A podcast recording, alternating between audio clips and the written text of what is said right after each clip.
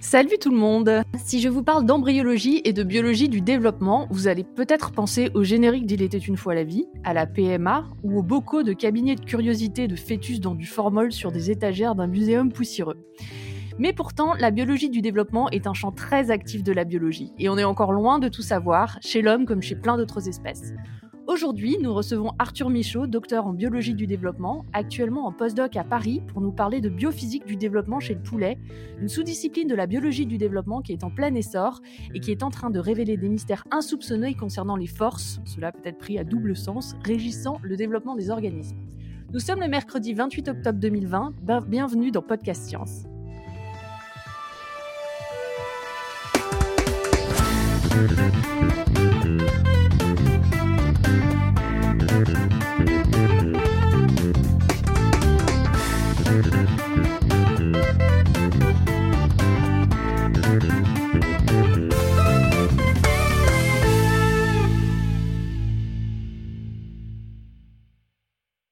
Alors ce soir, en cette soirée de reconfinement, euh, nous sommes euh, un petit groupe. Nous avons donc Arthur Michaud, notre invité depuis Paris. Bonsoir. Nous avons Eléa depuis Strasbourg. Bonsoir tout le monde. Cléora depuis Perduville. Hello à tous. Pascal depuis l'Alsace. Salut. Et moi, Alexa depuis Los Angeles, comme d'habitude, euh, semi-confiné donc. Euh, et donc ce soir, nous allons euh, interviewer Arthur Michaud, que je suis ravie d'accueillir ici dans Podcast Science, euh, puisque en fait avec Arthur, on se connaît, je pense qu'on vient de réaliser depuis à peu près dix ans, puisque j'ai fait mes premières armes d'enseignement à l'ENS de Lyon lorsque j'étais en thèse pour enseigner justement un peu de biologie du développement. Et Arthur était à l'époque, je crois que tu étais en licence au départ et ensuite en M1. Donc euh, voilà, donc on se connaît depuis longtemps et euh, bah, depuis Arthur a fait plein de choses, notamment un doctorat et, euh, et actuellement en postdoc dans le laboratoire de Jérôme Gros à Paris et donc va nous parler un peu de tout ça, de son cursus, de la biologie du développement, de ses sujets de thèse et de postdoc, et aussi de ses activités de vulgarisation. parce que Arthur est très très impliqué en vulgarisation. il a été à l'étranger et puis maintenant en France. Alors, euh, bah, bienvenue Arthur dans cette euh, émission. Et pour commencer cette interview, est-ce que tu pourrais te présenter rapidement, notamment en nous donnant ton cursus scolaire puis universitaire et ce qui t'a amené à faire une thèse en biophysique? Bah déjà, euh, merci pour cette invitation. alors, bah, moi, en fait, j'ai eu un, cursus assez classique pour arriver en thèse, c'est-à-dire que j'ai fait, euh, fait une prépa bio, euh, et puis après je suis rentré à l'ENS Lyon, comme tu le disais dans, dans l'intro, euh, où j'ai continué à faire de la bio, et j'ai fait en fait fait de la bio que pendant un an, parce que euh, j'en avais un, un, peu marre en fait de voir euh, que de la bio, et je voulais retourner un peu comme ce que je faisais en prépa, on faisait plein de choses, et du coup je me suis dit je vais refaire de la je vais repartir faire de la physique. Et du coup, j'ai fait une, euh, j'ai fait une, je suis j'ai recommencé par un cursus physique et j'ai fait trois ans de physique avant de commencer une thèse de biophysique. Du coup, donc c'est comme ça que je suis arrivé à faire une thèse, euh, thèse de biophysique. Après, euh, il y a plein de secteurs à la biophysique, donc ça peut être la bio du développement, c'est ce que j'ai choisi, mais mais voilà un peu un peu comment je suis arrivé jusqu'à la thèse. Et du coup, est-ce que dès le départ, quand tu as commencé à retourner, alors déjà tu nous as dit que tu as fait une prépa, donc j'imagine que c'était une prépa BCPST, donc biologie, physique, chimie, sciences et vie de la Terre. Donc pour nos auditeurs qui connaissent pas ce type de prépa, c'est vraiment une prépa qui est très très généraliste. On a de la biologie, on a de la géologie, mais on a aussi énormément de physique, de chimie et d'ailleurs aussi un peu de maths. Donc voilà, c'est quelque chose qui est très très complet. mais du coup, finalement, quand tu as commencé à faire de la physique en, donc à l'ENS, euh, est-ce que tu savais que tu reviendrais à la biologie ou euh, tu imaginais peut-être partir en physique? Euh, Alors en fait, bah, c'était, je suis parti là-dedans parce que c'était vraiment comme je disais, un, un, manque de justement comme ce que tu disais que c'est vrai qu'en prépa, on avait quelque chose de très très large avec beaucoup beaucoup de cours différents, beaucoup de toutes les disciplines, et c'était plus un manque de faire de la physique, de la chimie, de, des maths, et, mais c'était pas dans l'optique de partir totalement de la bio, c'était plus que la bio toute seule m'ennuyait un peu. Et surtout, j'étais pas du tout satisfait en fait par les cours d'introduction à d'autres disciplines. C'est-à-dire que l'interdisciplinaire, c'est un peu à la mode en ce moment, enfin depuis quand même pas mal d'années. Donc il y a souvent des cours d'introduction. Euh, voilà, qu'est-ce que c'est la biophysique en 5 heures? Qu'est-ce que c'est la biochimie en 5 heures? Et ça, ça me satisfaisait pas du tout. Et euh, mais c'était pas, euh, c'était l'idée de, bah, j'ai envie d'être à la fois un biologiste, à la fois un physicien. Et alors bon, c'est un peu présomptueux de croire qu'on peut être les deux parce qu'en fait c'est bah, énormément de choses dans les deux matières, donc c'est un peu, c'est un peu complexe, mais, euh, mais en tout cas, ça c'était pas dans le but de, fuir la, biologie, c'était dans le but de, d'être euh, aussi un peu physicien, quoi. Et en fait, j'ai pas fait que de la. Au début, je savais pas trop, hein, en fait. Euh, mm. J'ai fait de la. J'ai commencé par faire de la chimie, mais mon premier, mon premier stage, j'ai bossé sur les sur les origines de la vie en chimie prébiotique, c'est euh, la chimie avant la vie. Et euh, bon, voilà, après j'ai un peu tâtonné jusqu'à arriver à la biophysique. Ouais, alors c'est intéressant parce qu'on voit effectivement que je pense que pour beaucoup de choix de sujets de recherche, euh, de sujets de thèse notamment, ça se fait pas mal par tâtonnement et par un peu euh, réussir à agréger tout ce qu'on a fait avant comme expérience avant de trouver ce qui nous correspond. Et je trouve que c'est très intéressant ce que tu dis sur euh, les cours introductifs et l'interdisciplinarité. C'est vraiment quelque chose qu'on vend beaucoup en recherche, je pense, actuellement. Et effectivement, on a finalement assez peu de biologistes qui sont réellement biophysiciens et peu de physiciens qui sont réellement biophysiciens aussi. Donc c'est vrai que c'est vraiment intéressant ton expérience. et je trouve qu'elle rejoint beaucoup ce qu'on voit en recherche de, de réelle interdisciplinarité qui impose de devoir vraiment bien se former sur les deux et justement, donc tu es arrivé en thèse avec ce background bien, bien posé, et on va parler un peu de ta thèse brièvement avant qu'on parle plus de la biologie en détail un peu plus tard. Elle s'intitule Biomécanique de l'élongation de l'axe antéro-postérieur chez l'embryon de poulet, et tu l'as fait dans le laboratoire d'Olivier Pourquier. Est-ce que tu peux nous en dire un petit peu plus? Alors oui, euh, comme tous les, les, titres de, de, thèse, ça fait c'est souvent on, rigole un peu parce que parce que vu de l'extérieur c'est toujours des très très longues phrases et euh, et du coup ça, ça, fait un peu peur à chaque fois un titre de thèse. Euh, alors déjà bah, si on essaye de déjà même si je pense qu'on va en parler après la biologie du développement c'est euh, juste pour repartir un tout petit peu des bases de qu'est-ce que la biologie du développement c'est simplement essayer de comprendre comment à partir d'une cellule œuf on arrive à faire un individu entier, fonctionnel, qui marche. Euh, voilà. Et sauf que le développement, c'est c'est toujours quelque chose de extrêmement euh, bien contrôlé et, on, et du coup le but c'est d'essayer de comprendre un peu comment on marche euh, comment marche ce développement et, et donc donc après en fait c'est entre une cellule et un, organisme entier il y a, il y a tellement d'étapes qu'en fait il y a beaucoup beaucoup de choses à étudier et moi j'ai étudié une petite partie là-dedans en général, quand on fait la biologie du développement, on se spécialise dans un stade particulier du, développement. C'est rarement, euh, on fait rarement tout le développement. Et, euh, donc moi, c'est euh, biomécanique de l'élongation de l'axe antéro-postérieur. Donc l'axe antéro-postérieur, c'est en gros l'axe de la tête aux pieds. et en fait, c'est essayer de comprendre comment cet axe, qui est un peu qui va devenir notre colonne vertébrale, se forme. Parce qu'au début, on a une cellule, la cellule, elle se multiplie, ça fait une boule de cellules, et la boule de cellules, au bout d'un moment, elle commence à s'allonger. Et, euh, cette, euh, cette élongation, bah, moi, ce, qui m'a intéressé, justement, c'était essayer de comprendre comment se passait cette élongation. Et donc, je pense qu'on va en parler un peu plus en détail plus tard, mais c'est un, peu, le, euh, grosso modo, ma thèse. Ouais, on va, rentrer dans le détail un peu plus tard, mais c'est très intéressant puisque c'est un, événement finalement majeur, la mise en place de cette euh, colonne vertébrale et de cet axe pour, euh, pour les vertébrés et puis pour euh, pas mal d'espèces même en général.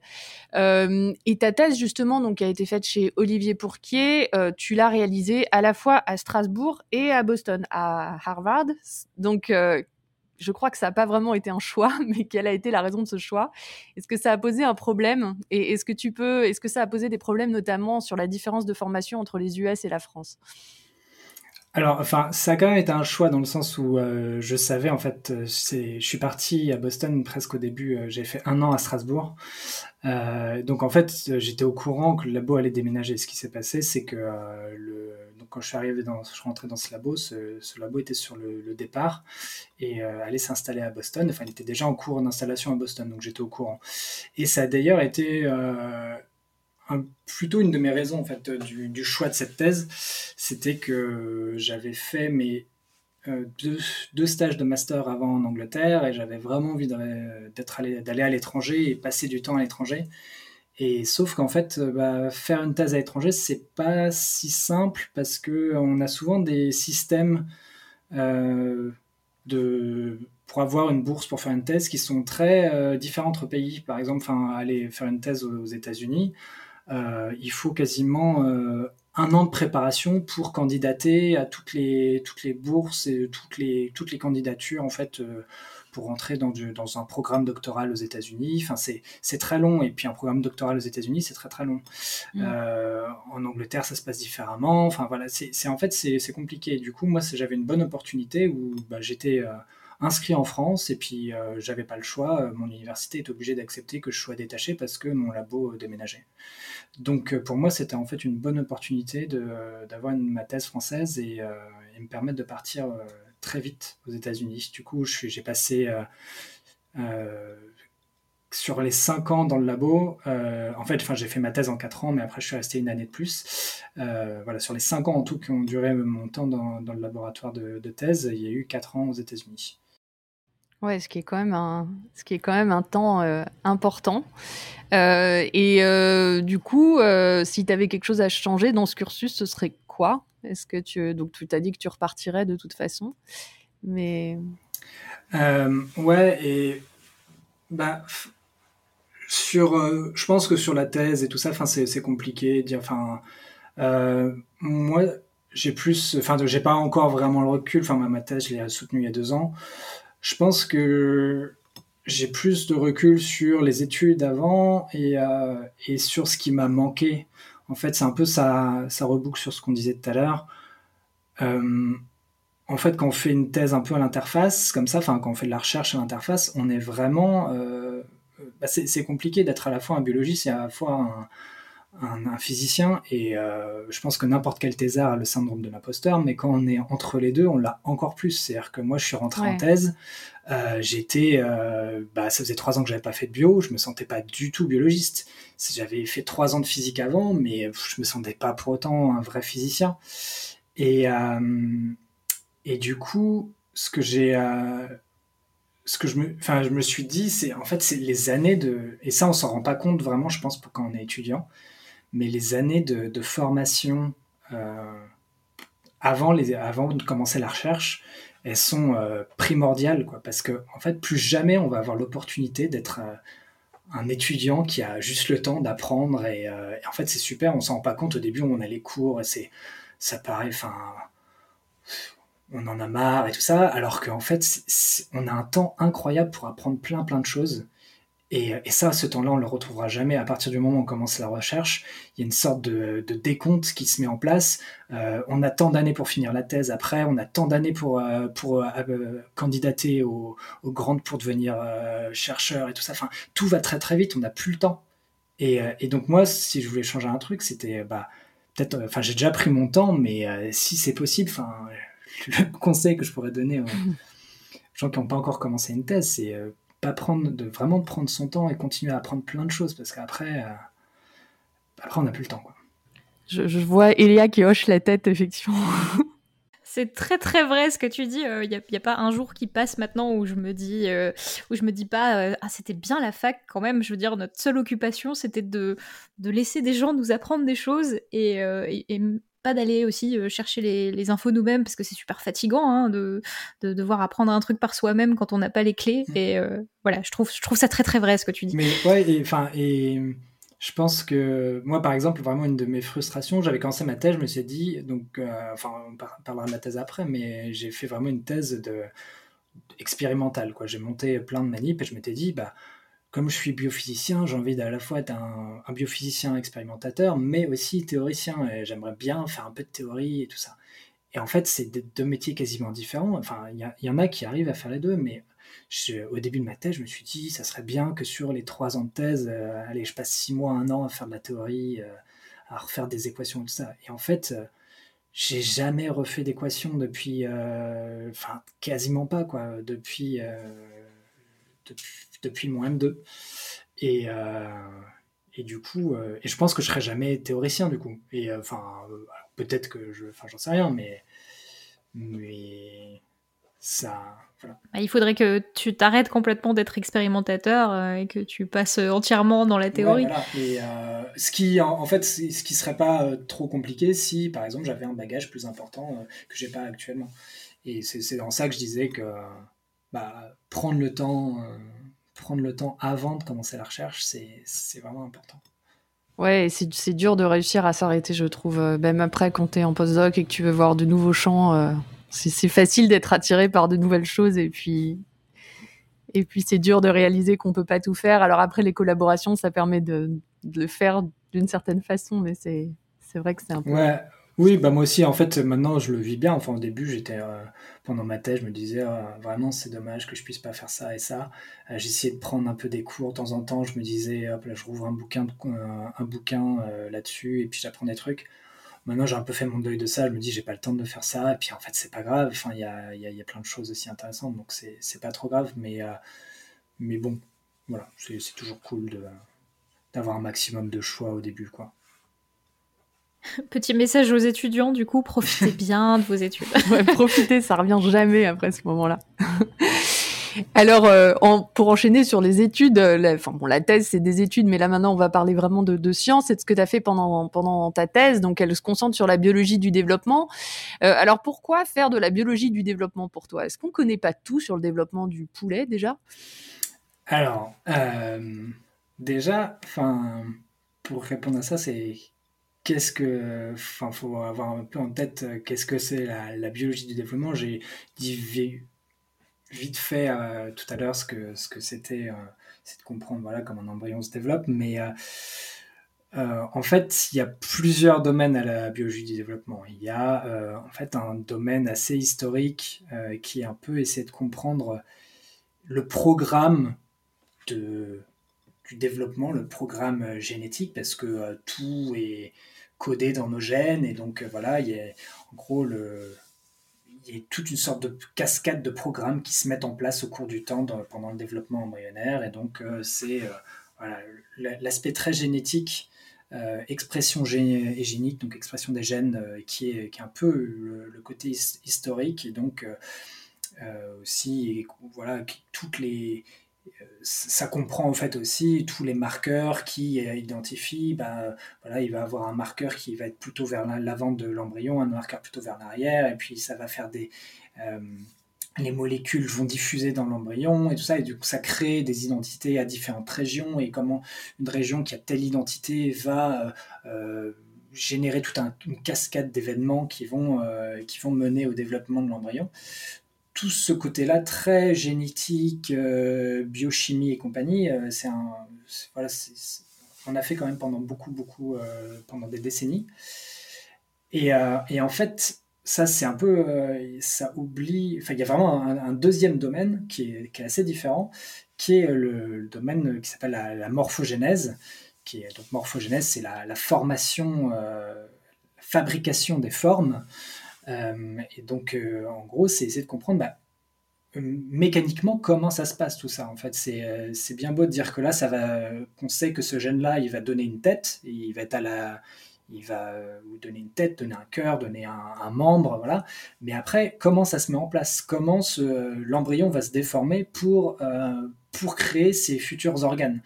Et donc ça, ça ça génère en fait bah, tout un champ d'études qui essaie de comprendre mécaniquement qu'est-ce qui se passe. Et si tu me demandes bah, justement, euh, est-ce qu'on ne se connaît pas déjà tout bah, En fait, euh, on connaît plein de choses, si, mais en fait, tout dépend de... Bah, on a toujours des nouveaux outils, et les nouveaux outils euh, permettent de, de, raffiner ce qu'on connaît ou de remettre en cause ce qu'on connaît. Et en particulier pour ce que le deuxième, le deuxième domaine dont je viens de parler, c'est la morphogénèse, c'est quelque chose qui a été vraiment boosté ces dernières années, depuis en gros 20-30 ans, euh, par euh, une des vraiment très grosses révolutions de, la biologie qui est, euh, qui est la, microscopie. En fait, la microscopie, il y a, il y a 20-30 ans, en fait, tout ce qui a, tout ce qui a, ce qui a vraiment changé, c'est qu'on a commencé à avoir des, on était capable de d'avoir des molécules fluorescentes qui nous permettent de d'imager vraiment des, des, choses très particulières, très précises dans, dans, les, dans le vivant. Et donc, euh, donc, et ça, c'est un champ qui a complètement évolué. Et euh, en, gros, avant, pour avoir des belles, euh, des belles images, on était obligé de faire des images fixes avec de la microscopie électronique, qui était la microscopie qui, était, qui tuait les, les embryons, enfin, enfin ou n'importe quel système. Et on ne pouvait pas vraiment faire de film, par exemple. Et maintenant, avec la, la, microscopie à fluorescence, alors je ne rentre pas dans les détails de, tous les super résolutions et tout ça qui existent. Alors, alors je t'arrête juste deux minutes parce que du coup, euh, parfait que tu en parles parce que on a fait, enfin plutôt l'année dernière, euh, moi j'ai fait un, épisode sur la microscopie euh, biphotonique justement, donc le biphoton que j'imagine tu as peut-être utilisé déjà aussi. on a et on a aussi des épisodes super de d'Irène sur la, la, microscopie en général. Je crois qu'elle avait parlé du confocal aussi, j'en ai parlé. Enfin, on a pas mal d'autres épisodes sur la microscopie, donc on peut renvoyer tous les gens que ça intéresse plus dans le détail à ces épisodes-là qu'on a déjà fait et qui effectivement où on a pointé du doigt cette possibilité de faire des images magnifiques et de voir des choses en biologie qu'on pouvait pas voir avant. Ouais, bah ouais, ça m'étonne pas que vous ayez fait toutes ces émissions là parce que euh, parce que c'est vraiment euh, quelque chose qui a, qui a révolutionné le domaine et du coup qui permet de euh, bah, de poser des nouvelles questions et d'avoir des, données qu'on n'avait absolument pas. C'est-à-dire que on fait des, des time-lapse. Donc vous imaginez tous là, les, les time-lapse quand, par exemple, on prend une photo euh, au cours des saisons du même endroit ou, des photos de foule extrêmement accélérées. Ça, c'est ça le time-lapse. En fait, c'est un film, mais sur une échelle de temps euh, complètement différente. Et nous, typiquement, ce qu'on va faire pour filmer notre embryon, on va prendre une photo euh, toutes les 10 minutes, par exemple. Et après, on regarde un film accéléré de 20 heures de développement. Et ça, tout ça, on ne pouvait pas le faire avant. Euh, et, donc ça, ça a complètement changé euh, le, domaine de la, de la morphogénèse. Euh, et donc pourquoi et donc voilà, c'était un peu pourquoi pourquoi faire la biologie du développement et pourquoi moi en faire? justement, c'est aussi ma, une de mes raisons principales, c'est pour avoir choisi ma thèse, c'est qu'il y, y, avait plein plein de choses qui m'intéressaient en biophysique, mais en fait ces films-là, qui sont magnifiques, c'est en fait c'est un, peu un effet waouh euh, tous les jours. Quand, quand j'allume le microscope et que je regarde le film que j'ai fait sur la nuit et que je vois des, des films euh, incroyables, euh, c'est c'est un peu une des raisons pour lesquelles j'ai choisi ce, domaine. la beauté des systèmes, je suis assez d'accord avec toi pour ça. Moi aussi, c'est vrai que regarder des belles images de microscopie et puis réussir à trouver des réponses aux questions qu'on se pose en regardant ces images, c'est vrai que c'est quelque chose qui est, qui est assez incroyable. Euh, alors du coup, euh, là, tu nous parles de la biologie du développement en général. Donc, tu nous as parlé comment euh, l'embryon se développe, en se avec différentes parties de l'embryon qui se développent en fonction de, des gènes qui sont exprimés, etc., de la morphogénèse. Tu nous as pas encore parlé de biomécanique. c'est un domaine qui est assez récent. En quoi, qu'est-ce qu'il apporte de plus au-dessus de tout ce que tu viens de nous parler? En fait, c'est pas si récent que ça. Euh, en fait, quand on regarde au long de l'histoire de la, biologie, euh, on a des physiciens qui s'intéressent à la biologie un peu tout le long. Euh, par exemple, la découverte de l'ADN par euh, Rosalind Franklin, Watson et Crick, ils sont tous physiciens. Et alors, je pense qu'un des trois n'est pas physicien. Euh, je sais plus si c'est Watson ou Crick, mais euh, bref, euh, les deux autres sont physiciens. Et, en fait, il, y a une raison assez simple pourquoi les physiciens sont intéressés à la biologie depuis toujours. C'est que, en fait, les systèmes biologiques, c'est des systèmes qui sont pour les physiciens qui sont incroyables, c'est qui ont des, qui sont très très différents des systèmes inertes qu'ils ont l'habitude d'étudier, qui ont des vraiment des réponses euh, du fait que, fait, que ce soit des systèmes vivants qui ont de la. qui, qui en fait, qui dépensent de l'énergie. Du coup, ils ont. Ils vont avoir des comportements très très euh, différents. Et donc, par exemple, je sais pas là, quelque chose assez, euh, récent qui a été étudié, qui est un, peu différent, enfin qui n'est pas du tout dans du biologie du développement, c'est regarder les mouvements de foule, regarder les mouvements d'animaux, tout ça. Ça, c'est des. Il y a plein de physiciens qui s'intéressent à ça. Et, et ça, c'est voilà, enfin c'est du coup, en fait, c'est pas si, si, nouveau que ça, la, biomécanique, enfin la biophysique et la biomécanique en particulier. Mais c'est vrai qu'il y a quelque chose où il y a un peu, un, en gros, depuis une vingtaine d'années, euh, enfin, ouais, 30, 30 ans, euh, un peu un essor de la biomécanique euh, qui est dû un peu à une communauté de physiciens qui est aussi assez récente, qui est la communauté des physiciens de la matière molle, qui se sont mis et qui sont intéressés à, la bio. à la bio. du coup, en fait, la matière molle, c'est aussi une partie de la physique qui est, qui est récente, enfin relativement récente, c'est-à-dire que dans l'étude des matériaux, en fait, avant, on étudiait les matériaux, soit les, les matériaux solides, soit les matériaux liquides. Donc, euh, qu'est-ce que c'est la mécanique? C'est comprendre, euh, bah, pour un matériau solide, à quel point il est solide. Donc, bah, on, lui tire dessus, on lui impose une force. À quel point il se déforme quand on lui tire dessus? Bah, Ça, c'est euh, l'élasticité du, du, solide qui le, qui le contrôle. Pareil pour un, pour un liquide, un liquide entre du miel et, du, et de, et de l'eau, il y a une différence de viscosité entre les deux. Pour la même force qu'on va, qu'on va appliquer dessus, ils ne vont pas couler à la même vitesse. Voilà. Et ça, c'est un peu la physique euh, des matériaux classiques. Et puis dans les années, on va dire 60, fin des années 70, 80, euh, il y a la, la matière molle qui est arrivée.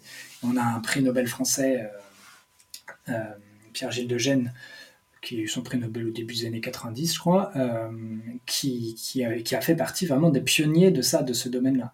Et donc tous ces gens-là, euh, ils se sont intéressés euh, bah, en fait aux, systèmes qui sont un peu entre les deux, qui sont ni des solides ni des liquides, qui sont des, des systèmes mous, comme des, gels et tout ça, et qui ont des, qui en fait à différentes échelles de temps euh, au temps court, c'est plutôt des solides, au, temps long, c'est plutôt des liquides.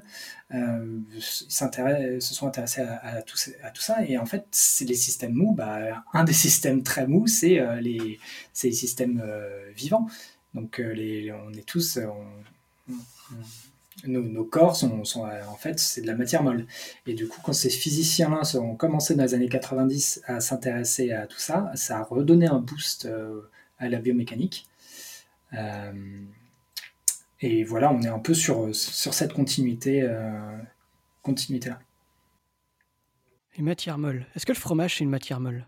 Ah, Oui, oui, c'est une matière molle, euh, clairement. en plus, c'est une matière molle qui, est, qui est liquide à long terme, alors qu'un gel, par exemple, n'est pas liquide à long terme. D'accord. Euh, ouais, non, mais c'est, euh, bah, effectivement, c'est, super intéressant. Du coup, c'est finalement c'est cet aspect-là qui est euh, un peu plus récent, quoi. Mais c'est vrai que j'ai l'impression qu'en biologie du développement, l'incorporation, elle est. Enfin, c'est vrai que nous maintenant, euh, je vois même en Evo Devo, il y a plus que ça dans les congrès, quoi, de la biomécanique, de la morphogénèse, alors qu'avant, même il y a dix ans, il y en avait quand même un petit peu moins. Ouais, c'est, c'est pas faux. Enfin, moi j'ai j'ai commencé à faire des. Ça fait quand même pas très longtemps euh, que, que je fais des mm. conférences et dire que mes premières conférences de biomécanique remontent à 6-7 euh, ans, donc euh, voilà, c'est pas très très vieux, mais déjà je pense qu'en 6-7 ans j'ai vu une petite évolution. Bon, après, c'est encore assez récent, mais Ouais, non, mais si, c'est déjà suffisant, je mmh. pense, pour voir les choses. Euh, enfin, ça change tellement vite maintenant. Euh, et alors, du coup, voilà, donc tu nous as parlé de la bio du développement, de la biomécanique. Euh, venons maintenant au cœur du sujet, l'axe antéro-postérieur chez l'embryon de poulet. en quoi, finalement, ça nous renseigne sur le développement des organismes en général? Tu nous as parlé de la colonne vertébrale tout à l'heure. Est-ce que, donc, du coup, on a une portée encore plus grande à ton travail que uniquement le poulet? J'imagine que oui, puisque tu nous as parlé des de la colonne vertébrale et de cet axe qui est finalement fondamental. Ouais, alors donc euh, déjà juste pour répondre à ta dernière question là tout de suite, c'est en effet on étudie ça euh, tous les toute la biologie du développement, à chaque fois on a des organismes modèles pour étudier et donc il y a euh, plus ou moins de justification à, étudier tel organisme. Et donc nous le poulet, pourquoi le poulet? Bah Parce que c'est un organisme plus simple euh, à étudier que la souris, par exemple, parce que le développement euh, de l'embryon est externe. Donc, en gros, une souris, si on veut récupérer ses embryons, bah, il faut tuer la mère euh, et, récupérer ses embryons. Donc, c'est quand même c'est problématique. Alors que pour un poulet, il suffit de récupérer des œufs, on met les œufs à incuber, puis hop, on récupère les embryons qui sont dans les œufs. donc il y a plein de, y a plein de, voilà, de d'inconvénients ou d'avantages. Et donc, par contre, si on veut étudier quelque chose de, dans le développement qui est spécifique aux mammifères, bah, bien sûr, on ne va pas étudier le, poulet. Mmh. mais quand on étudie, après tout dépend des stades, et donc là, quand on étudie des stades précoces comme comme moi pour la formation de l'accent postérieur. Donc précoce, c'est-à-dire que ça se passe autour de deux jours de développement pour le poulet et un développement qui dure 21 jours. Et ça, ça correspond à peu près à 9 jours chez la, souris et 8 semaines chez l'humain. donc en fait, on a des... Les échelles de temps sont très différentes, mais, par contre, quand on regarde les processus, c'est des processus assez similaires. Et donc quand on regarde ça, il n'y a, pas, a pas des différences fondamentales entre un embryon d'humain et un embryon de poulet du coup deux jours pour l'embryon de poulet et huit semaines pour, pour l'humain. Donc euh, c'est assez, euh, assez bien représentatif euh, de ça. Et donc, donc alors pourquoi ce, ce, sujet? Bah, en fait, déjà, donc, comme je le disais avant, c'est un, un sujet de morphogénèse assez majeur. Donc moi, c'est ce qui m'intéresse vraiment, la morphogénèse, puisque en fait, on passe d'un moment où il y a un embryon qui est vraiment, euh, qui n'a pas beaucoup de forme, enfin, il est, il est à peine allongé. Euh, c'est une sorte, euh, donc chez, chez le poulet, c'est pas, c'est pas une boule à ce moment-là, l'embryon, c'est un disque. donc en fait, si vous ouvrez un, un œuf, vous allez voir qu'il y a un petit point blanc à la, surface de, de l'œuf. Ça, c'est la, la, première cellule qui n'est pas fécondée. Euh, qui n'est pas fécondé pour les œufs que vous achetez dans le commerce. Et euh, s'il a été fécondé, euh, ce petit disque, il va, il va s'étaler, c'est un petit disque de 3 mm, il va s'étaler, il va grandir, et ça va rester un disque jusqu'au moment où ce disque va commencer à s'allonger et former cet axe antéro-postérieur. Et, et, donc, en fait, ça pose bah, la question de comment ça s'allonge. Et donc, bah, on pourrait imaginer de, que ça s'allonge simplement euh, en ajoutant, comme des Lego, on ajoute des pièces au bout. Euh, on pousse la matière au bout, il y a des cellules qui se, qui se, qui se développent plus au bout, et puis, euh, et puis voilà, il y a plus de division cellulaire au bout, ou quelque chose comme ça. En fait, ça se passe pas du tout comme ça. il y a, on, pourrait imaginer, en fait, si, pour rentrer un peu plus dans les détails, quand on parle d'élongation, euh, ça a déjà été étudié dans d'autres systèmes. En gros, il y a un, système d'élongation qui est très, euh, un mécanisme d'élongation qui est vraiment euh, assez bien connu. Ça s'appelle le mécanisme de convergence-extension.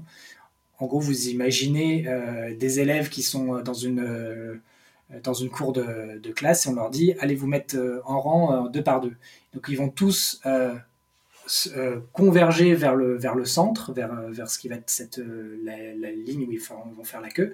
Et ça, ils vont pas pouvoir tous aller au même endroit. Du coup, ils vont être obligés de se mettre à la queue le Et donc, vous imaginez que, que si je parle beaucoup avec mes mains, donc forcément dans un, dans un podcast, c'est pas très efficace, mais si vous imaginez les, les, cellules qui bougent dans tous les sens et qu'on leur dit, bah, allez vers le centre, et ben, elles vont devoir, comme les élèves, elles, vont, se rentrer dedans, et du coup, ça va s'allonger.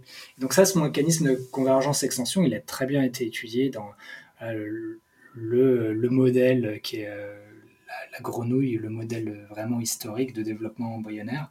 Et, euh, ça, ça marche très bien. Et, sauf que quand on a regardé ça chez le poulet, bah en fait, il y a très peu. Alors, c'est pas. Là, je caricature un peu. Je peux pas dire qu'il n'y a pas du tout de convergence-extension, mais en fait, ça ça marche pas trop parce qu'on regarde les euh, on regarde les, les cellules. Euh, bah, en fait, elles bougent dans tous les sens. Elles, elles, migrent pas vers le centre pour euh, et se mettent pas en rang et ça fait pas un petit euh, un petit tissu bien solide qui se met en rang et qui s'allonge comme ça de manière autonome.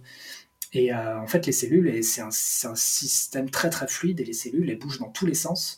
Et il y a une sorte de gonflement du tissu et, c'est pas et, du coup, on essaie de comprendre comment ça, enfin en tout cas le, mécanisme classique pouvait pas marcher.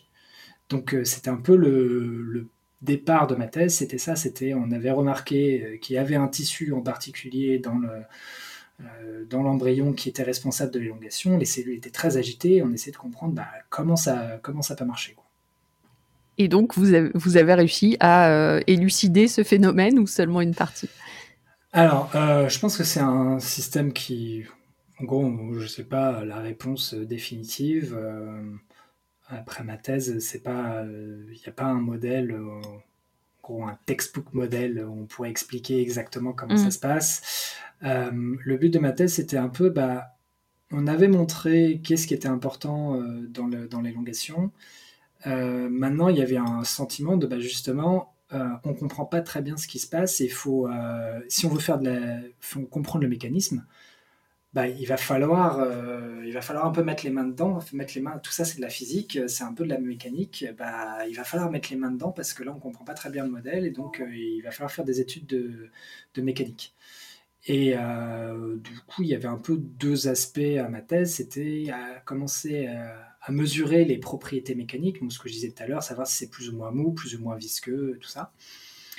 Et, euh, et voir en fait euh, d'un autre côté bah, comment ce tissu qu'on pensait euh, responsable de l'élongation, est-ce qu'il était en effet vraiment capable de s'allonger, est-ce qu'il était capable de générer des forces capables de pousser tout l'embryon? Et donc ça c'est un deuxième aspect qui était essayer de, voir ce qu'on pouvait faire avec ce enfin, essayer de confirmer un peu l'importance de ce, tissu.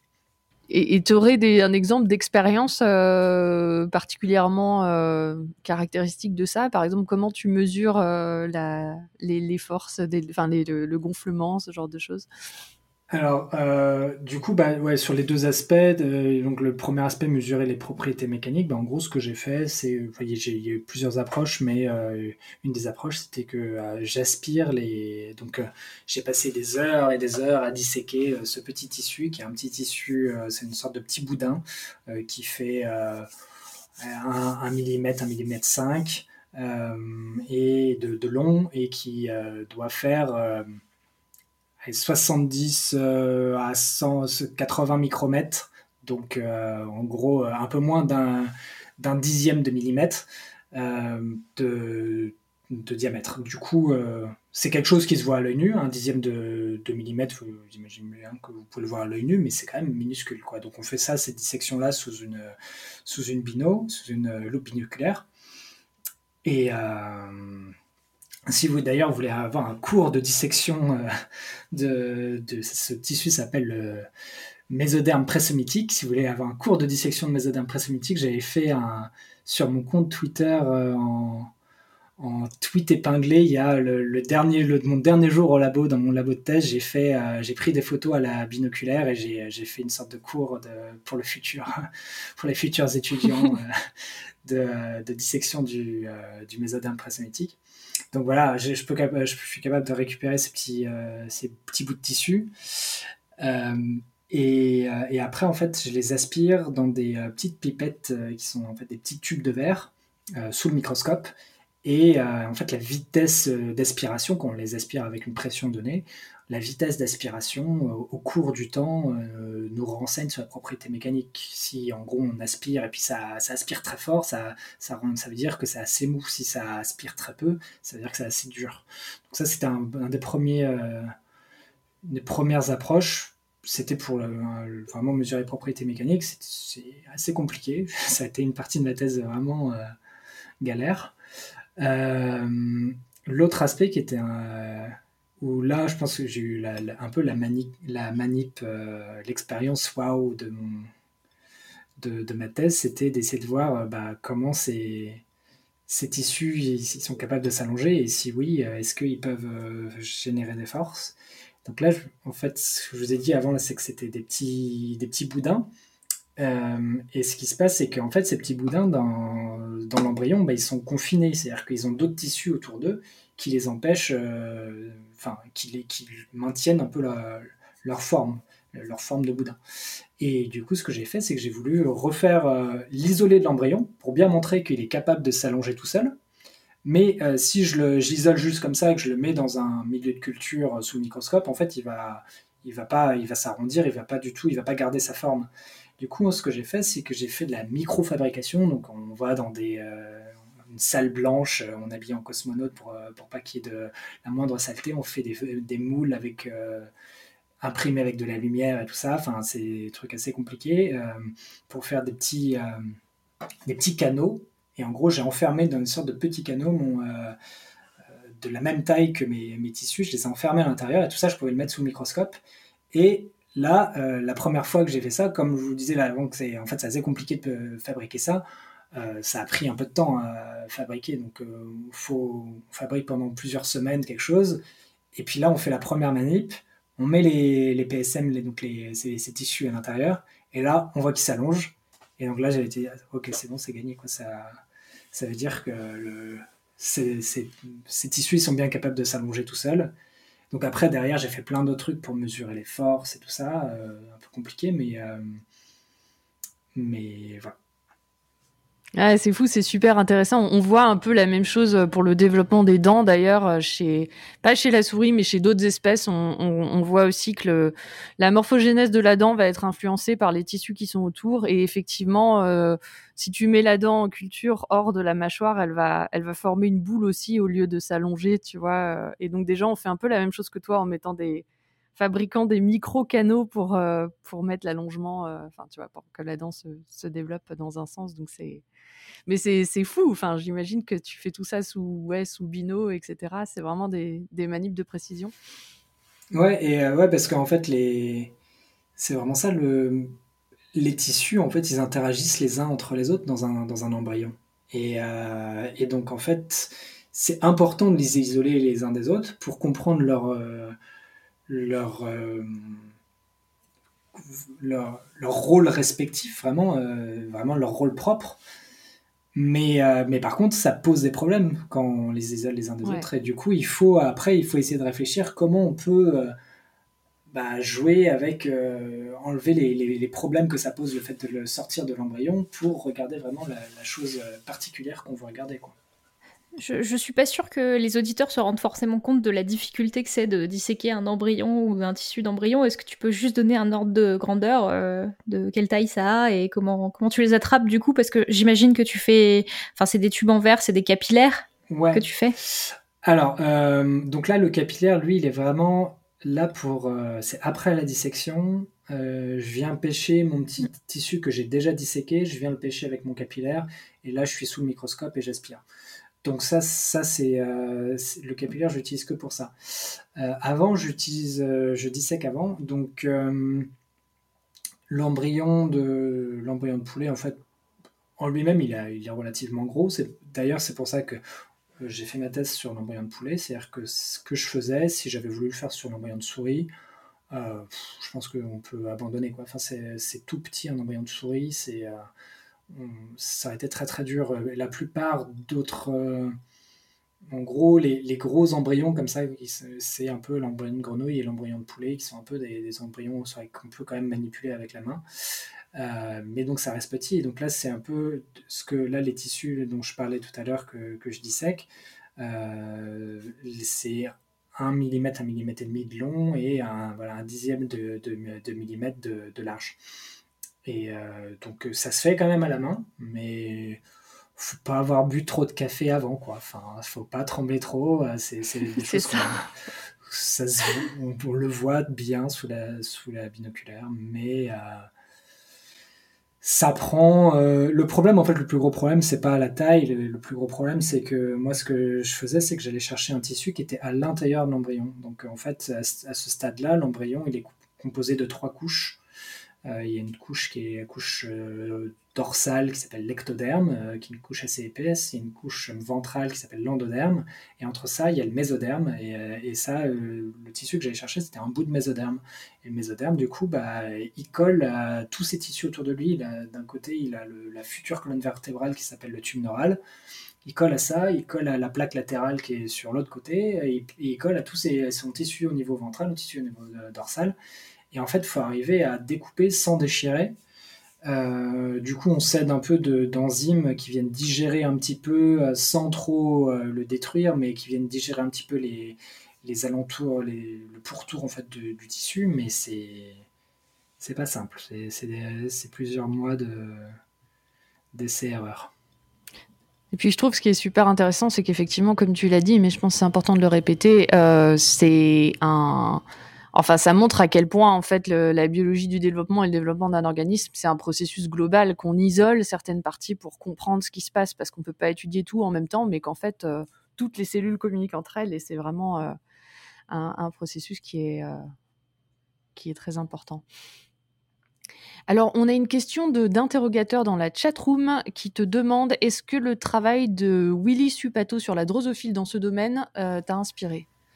Alors, euh, je connais pas Willy Supato. Euh, en fait, le, on est vraiment, on travaille un peu par communauté, donc après, c'est bien de connaître un peu. Mm. Mais moi, par exemple, je suis vraiment pas un spécialiste de la drosophile. Euh, et c'est un peu aussi ce que je disais euh, tout à l'heure sur le, le, sentiment, un peu le syndrome de l'imposteur qu'on a quand on commence à faire du, de l'interdisciplinaire, c'est que bah moi j'ai essayé de faire, euh, je me sens toujours un peu nul, alors j'essaie de lire un maximum quand même de, de, euh, de, papier parce qu'il faut être à jour, donc j'essaie dans mon domaine de bien connaître mon domaine, mais euh, j'ai l'impression quand je parle à d'autres collègues biologistes que bah, je connais pas, il y a plein de trucs que je connais pas, parce que je lis aussi, j'essaie de connaître aussi la, d'être à jour sur la, la, la, littérature de en physique, quoi, en biomécanique. Et donc, euh, donc voilà. Et le, la, la, drosophile, ça reste en fait assez éloigné euh, de notre euh, système. Donc, je suis vraiment pas du tout un, grand drosophiliste. Je viens d'aller voir la page. Apparemment, c'est un, quelqu'un qui travaille beaucoup en microscopie biphoton pour effectivement élucider les stades de développement des œufs de drosophile. En gros, là, dans le domaine, c'est qu'un des vraiment une personne qui a poussé à, fond le domaine, euh, c'est euh, Thomas Lecuy, qui est un drosophiliste, euh, qui, qui vraiment dans le domaine du développement et de la biomécanique. Et lui, il est biologiste lui-même, il n'est pas physicien, mais il, a, il bosse avec Pierre-François Laine, qui, qui, est physicien. Et tous les deux, ils ont vraiment impulsé beaucoup, beaucoup dans le domaine. Et, et donc, ils sont un peu leaders. Et dans, dans donc, d'autres, d'autres modèles euh, que la drosophile ont pris beaucoup euh, euh, appui sur, sur leurs travaux. et donc, voilà. Ouais, et puis il y a aussi des, liens. Tu parlais de la somitogénèse, on a mis une vidéo dans la chatroom. effectivement, ça, par exemple, ça a aussi des, des, des, des, mécanismes qui sont similaires, par exemple, au développement des dents, de toutes les structures répétées. On en avait parlé sur l'épisode Règles de la vie et Turing. Donc, effectivement, je trouve ça difficile aussi de, se tenir au courant de ce qui se fait euh, ailleurs sur des organismes qui sont parfois très éloignés, mais qui pourtant euh, ont un intérêt, euh, où il y a des choses qui se recoupent forcément. Ouais, d'ailleurs, la somitogénèse, en fait, c'est totalement relié à ce que je faisais parce que, donc déjà, en fait, j'étais dans le labo d'Olivier Pourquier qui s'est fait connaître par son apport à la somitogénèse, à la compréhension de la somitogénèse gros, lui, ce qu'il a montré dans vraiment le papier qu'il a rendu connu, c'est euh, qu'il y a en fait une horloge moléculaire qui, toutes les 90 minutes, envoie une vague de signal qui vient définir euh, l'endroit où il va avoir un nouveau segment qui va être la future, euh, la future vertèbre. Et en fait, la chose, le, tissu qui est segmenté, c'est exactement le tissu que j'étudie moi. C'est pour ça qu'Olivier, après, a, euh, après avoir étudié la somitogénèse, il a, commencé, à s'intéresser euh, à, l'élongation parce qu'en fait, le tissu qui, euh, est responsable, enfin, qui va créer ces futurs segments, ces futures vertèbres, c'est aussi le tissu qui est responsable de l'élongation, le tissu que je, je disséquais moi. Et du coup, en fait, bah, bien comprendre comment ça s'allonge, c'est ce qui va donner, si ça s'allonge trop vite, on va avoir, par rapport à la vitesse de segmentation, bah, on va avoir plus de segments. Si ça s'allonge trop lentement, on va avoir moins de segments. Donc, pour avoir le bon nombre de vertèbres, il faut qu'il y ait pile euh, un bon accord entre euh, la vitesse de segmentation et la vitesse d'élongation. Juste pour les auditeurs, effectivement, la somitogénèse, c'est ce qui permet le développement des vertèbres très très grossièrement. Parce que je suis pas sûr que tout le monde parce que euh, c'est formation des somites et du coup les somites sont euh, sont des petites boules euh, qui qui vont donner entre autres lieu naissance aux vertèbres et aux vertèbres, voilà. Donc c'est un processus quand même hyper important et, relié à ce que tu fais. On a trois questions dans la chat room, de une de interrogateur encore qui nous demande est-ce que les enzymes qui séparent les tissus de poulet sont utilisées dans l'industrie pour faire du jambon de poulet, par exemple, ou autres usages de ces enzymes? Alors non, en fait c'est pas trop parce qu'en fait ça c'est des enzymes typiquement de les enzymes de, digestion, c'est des, enzymes que qu'on sécrète nous-mêmes dans que notre corps sécrète dans notre intestin, qui, qui, permettent de, de, digérer en fait, qui c'est des enzymes assez classiques qui coupent qui coupent les protéines donc, euh, si tu mets ton jambon dans un, dans un bain euh, genre d'enzyme, bah, il va plus rester beaucoup de jambon derrière. Il sera déjà digéré. Il sera, ouais, il sera, il sera pré-digéré en fait finalement. Euh, on a une question de Gépif aussi. Qui nous demande du coup, est-ce qu'il y a des choses qu'on peut voir la prochaine fois qu'on fait un œuf au plat? Euh, ah bah, c'est vraiment ce petit point blanc dont je parlais, c'est euh, vraiment avant de faire la faux plat, euh, faut regarder, il va se mettre à la surface le, jaune, le, petit point blanc. Euh, en fait, il y a des, je sais pas si vous avez vu, une sortes de petits tourbillons qu'il y a souvent dans le blanc à côté du jaune. Ça, c'est des sortes de petits poids qui permettent à, l'embryon, au, jaune de s'orienter. Euh, et, du coup, il est toujours, euh, l'embryon est toujours vers le haut. Et, euh, donc, normalement, si vous ouvrez un, jaune d'œuf, enfin, si vous ouvrez un œuf, vous allez avoir à la surface du jaune vers, vers le haut ce petit point blanc. Et il est vraiment visible, hein. il fait, il fait 3-4 mm. Donc. C'est une cellule non fécondée, une cellule qui aurait pu donner un embryon s'il avait été fécondé. Et sinon, il faut des poules avec des coques euh, dans une ferme pour en voir euh, un peu plus. Euh, alors, on va passer maintenant à ton postdoc, puisque tu as dit que tu, bah, maintenant, voilà, as soutenu il y a deux ans, et maintenant tu es à Paris, à l'Institut Pasteur, où tu travailles toujours sur la biomécanique, mais cette fois des stades de développement précoce. Alors, si j'ai pris ce qui est écrit sur ton site internet, c'est chez développement précoce chez les oiseaux. J'imagine que tu es toujours chez le poulet.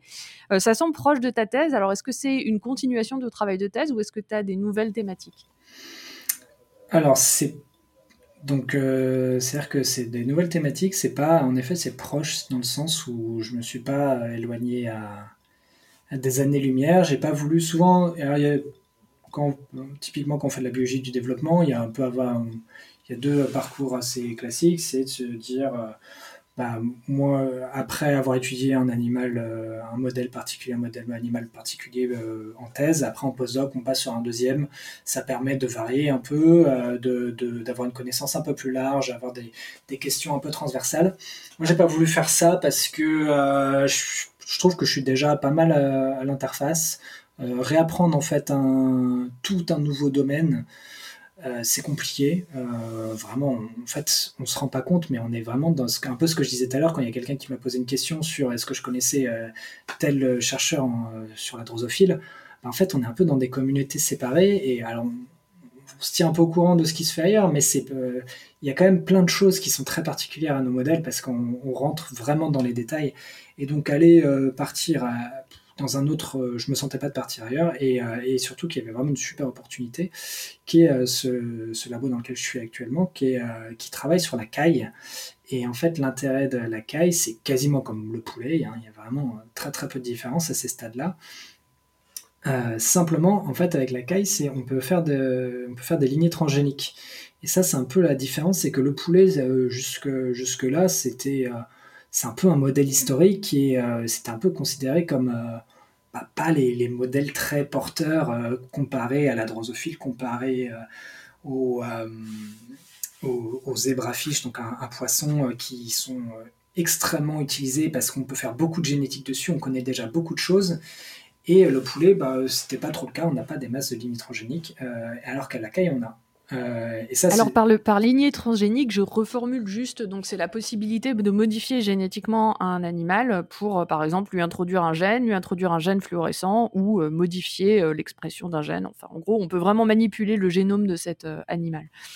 Voilà. Et en fait, ça, c'est vraiment l'approche historique des, de tout. Alors, c'est-à-dire que c'est pas forcément même maintenant on fait de la manipulation, mais même avant de faire la manipulation, on regardait des mutants euh, et on laissait en fait la, on était à la recherche de mutants qui existaient déjà, qui, étaient des mutants qui étaient apparus naturellement. Euh, on pouvait forcer, on les mettait dans des conditions mutagènes ou ce genre de choses, mais on regardait l'apparition de mutants et on essayait de voir quel était l'impact de ce mutant sur le développement. Et donc, il y a le, cours qui est, enfin, l'exemple qui était qui est assez classique, est fait même, je pense, euh, je pense que même c'est en, lycée, au programme de lycée, où, euh, on regarde des drosophiles qui ont euh, des, des, pattes à la place des antennes. Et donc ça, c'est un mutant qui fait que en fait, les différents segments du corps sont pas mis au bon endroit.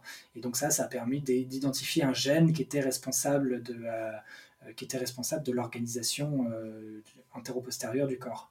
Et, et, donc ça, faire de la en fait, euh, faire de la, commencer à toucher à la génétique, c'est super important parce que ça permet de regarder ça, regarder quelle est l'importance de certains gènes dans le développement, mais aussi maintenant qu'on est capable euh, de faire de l'ingénierie génétique nous-mêmes, on peut introduire des gènes. Et donc nous, typiquement, ce qu'on va faire, c'est qu'on va simplement introduire euh, des toutes petites modifications qui font quasiment rien, qui sont juste l'introduction de molécules fluorescentes. Donc quand quelque chose qui nous intéresse dans la cellule. Donc ça va être par exemple euh, un marqueur qui va être dans le noyau de la cellule, ou alors ça va être euh, toutes les cellules, elles ont une sorte de squelette, ça s'appelle le cytosquelette. Bah, on va pouvoir euh, mettre un marqueur au niveau du cytosquelette, donc imaginer quelle est la forme des cellules. Ça permet de faire, de faire ce genre de, génie génétique sur, les cailles, nous permet de voir plein de choses qu'on ne pouvait pas voir avant. Et donc, euh, moi, ce que j'étudie maintenant, c'est. Euh, alors, c'est un sujet différent, je ne suis, plus du tout sur, euh, sur la formation de l'axe antéro-postérieur. je suis sur un stade beaucoup plus précoce, donc en gros, juste après. c'est vraiment le tout début du développement, donc enfin en tout cas le début du développement une fois que l'œuf est, pondu, c'est-à-dire que le développement il commence à l'intérieur du corps de, de l'animal, donc quand l'œuf est pondu, le développement a déjà commencé. à ce moment-là, l'embryon, c'est un disque d'en gros 50 000 cellules, un disque plat.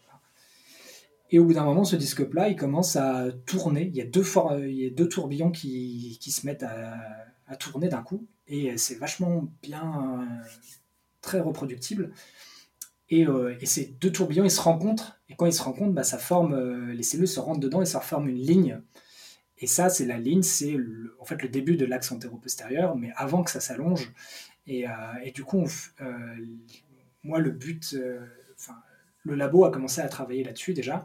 moi, je, rentre, j'arrive après quelques années où ils ont commencé à défricher ce sujet-là, où ils essaient de comprendre comment ces mouvements de cellules se mettent en place, comment on passe d'un disque de cellules où il ne se passe pas grand-chose, et puis d'un coup, tout se met à tourner comment ça se met à tourner, quel est le mécanisme.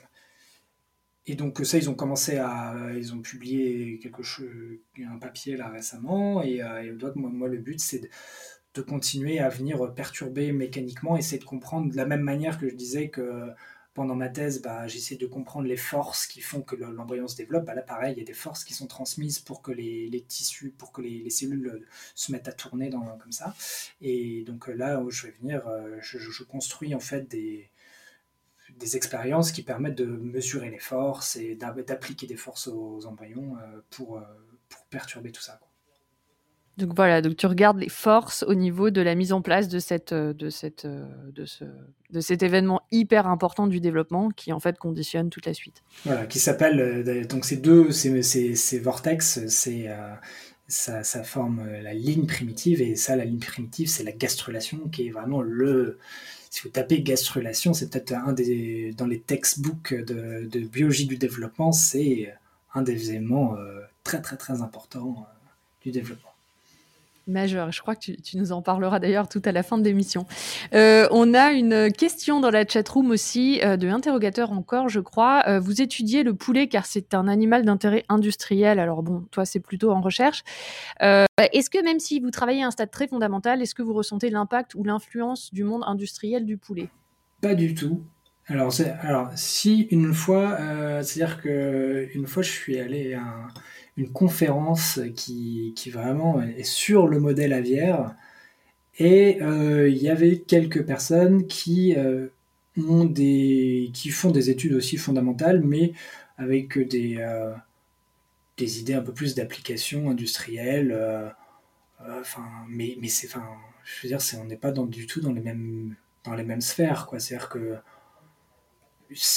c'est qui, qui essayait, je pense que ces gens-là, je me rappelle vraiment pas parce que c'est même pas, on est vraiment dans des sphères totalement différentes et ils essayent de voir comment, comment le développement embryonnaire peut se passer le mieux possible pour, que, euh, pour optimiser les, les, conditions de culture, euh, les conditions d'incubation dans les élevages, ce genre de choses. Euh, mais bon, c'est anecdotique. Quoi. Ouais, je pense qu'on peut, on peut rappeler que c'est vrai que dans les animaux modèles, puisque le poulet en est un, c'est vrai que les animaux de laboratoire et ce qui se passe dans le milieu industriel est en général extrêmement séparés. On n'a d'ailleurs même pas les mêmes régulations pour le bien-être animal d'ailleurs. Euh, ça, c'est un truc que j'ai. Nos animaux sont beaucoup plus euh, contents. beaucoup mieux traités, ouais. C'est que bah, nous, du coup, en fait, là, ce que je disais tout à l'heure, c'est qu'on a des, euh, des lignées transgénétiques qui, qui, qui permettent d'étudier ce que je disais tout à l'heure. Et c'est euh, en fait, bah, ces lignes-là, c'est nous qui les avons, enfin, c'est le labo euh, dans lequel je suis actuellement qui les a, qui les a développées. Et donc, ça veut dire qu'on a une animalerie avec ces lignées. Et pour, donc, ça veut dire que concrètement, euh, l'animalerie, c'est un élevage. Quoi. Et donc, nous, on récupère les œufs. Notre seul but, c'est de récupérer, récupérer les œufs qui, qui font. Mais euh, là, aujourd'hui, c'est moi, je suis de, on a une sorte de roulement pour aller s'occuper des, des, euh, des, animaux. Et euh, moi, aujourd'hui, c'est la semaine où je vais récupérer mes œufs, donc je vais à l'animalerie et, je fais des petits, des petites papouilles à mes, mes petites cailles. Et, et, tu t'en occupes très bien. Du coup, tu, tu, tu, prends des selfies avec tes cailles de temps en temps pour faire le buzz sur les réseaux sociaux ou? Interdiction interdiction. Euh, non, il y a, justement, ils ont très très peur euh, de qui est le, moindre problème. De, euh, enfin, il y a quand même pas mal de personnes contre l'expérimentation animale. Alors nous, on fait, fait rien aux animaux, on récupère juste leurs œufs. et du coup, ils sont, mais dans toutes les universités, ils sont, ils sont absolument flippés d'avoir d'avoir en fait des intrusions euh, dans les animaleries. Du coup, les, téléphones sont interdits dans les, euh, interdictions de prendre des photos. Euh, ouais, c'est la même chose pour nous et encore avec les souris, c'est même encore pire parce que effectivement, on les, on les tue quand même plus que vous, j'imagine. Donc c'est vrai que c'est un peu, c'est toujours un sujet, un sujet assez sensible. Mais juste pour dire deux, deux choses, enfin vraiment à ce propos-là, c'est que clairement, euh, parce qu'on entend souvent euh, qu'aujourd'hui, euh, dès qu'il y a ce, sujet qui, qui est vraiment totalement légitime hein, de l'expérimentation animale, c'est pas pour dire que c'est un non-sujet. mais, mais par contre, souvent, quand ce sujet est abordé, on entend des choses qui sont mais complètement déconnecté de la réalité, comme quoi euh, tous les scientifiques sont d'accord pour dire qu'aujourd'hui on peut se passer de l'expérimentation animale et que bah, moi clairement, si je regarde pas comment mon embryon se développe, je ne peux pas savoir comment il se développe. Enfin, c'est moi mon, travail disparaît si, si je peux plus euh, utiliser d'animaux. Je peux je peux pas regarder ça, sur des cellules. Euh, enfin, sur des cellules, j'aurais aucune idée de comment ça se passe. Moi, mon but, c'est de regarder, de prendre un embryon et de le filmer. Si j'ai pas l'embryon à la base, je peux pas, je peux pas faire mon travail. Quoi. Ouais, effectivement, c'est un, c'est un. Je pense que pour toute la recherche fondamentale, c'est de toute façon une. Euh, et, surtout, je pense que ça rejoint quelque chose que tu as dit aussi, qui est sur la complexité d'un organisme. Euh, aujourd'hui, on ne sait pas reproduire la complexité d'un organisme. On connaît pas tout sur la complexité d'un organisme. Je pense que ton travail le montre particulièrement. Donc, ça montre bien finalement que pour l'instant, on peut pas vraiment se passer euh, de ce modèle-là. On espère qu'on pourra un jour, mais parce que toute la complexité de des cellules qui interagissent avec les autres, etc. Ça, c'est quelque chose qu'on ne sait pas qu'on ne sait pas euh, reproduire. Euh, alors, on va peut-être passer à un autre volet de, l'interview. Tu nous as beaucoup parlé de la science et de tout ce que tu voulais faire, etc., tout ce que tu as fait et tes projets. Euh, mais en fait, tu fais aussi beaucoup de vulgarisation et de ce qu'on appelle SciComm, donc de communication scientifique. tu as participé à des comptes Twitter collaboratifs comme la Biolabo. Tu as aussi participé à ma thèse en 180 secondes. Et tu as aussi monté plein de structures de vulgarisation. Alors, quel est ton, pourquoi tu fais de la vulgarisation? Pourquoi est-ce que c'est important pour toi? Euh, Alors, avant d'en faire, je pense que je suis un grand consommateur déjà de vulgarisation. Euh, c'est parce que vraiment, il y, a, je pense qu'il y a deux aspects dans la, dans la vulgarisation. Et il y a vraiment, il y a le premier aspect qui est pour moi le partage de connaissances. Et c'est pour ça que je suis un consommateur de vulgarisation, parce qu'il y a plein d'autres sujets qui m'intéressent que ce que je fais. Et, euh, et en fait, bah, pendant le, ces longues heures de, de, dissection dont je parlais, euh, vraiment, des fois, c'est, en général, c'est 4-5 heures de dissection d'affilée, et ça j'ai fait ça pendant, pendant 5 ans. j'ai et c'est vraiment c'est bête, enfin c'est un travail manuel, hein, j'ai pas besoin de réfléchir trop à ça, et donc j'ai vraiment l'esprit disponible pour écouter des, heures et des heures et des heures de podcast.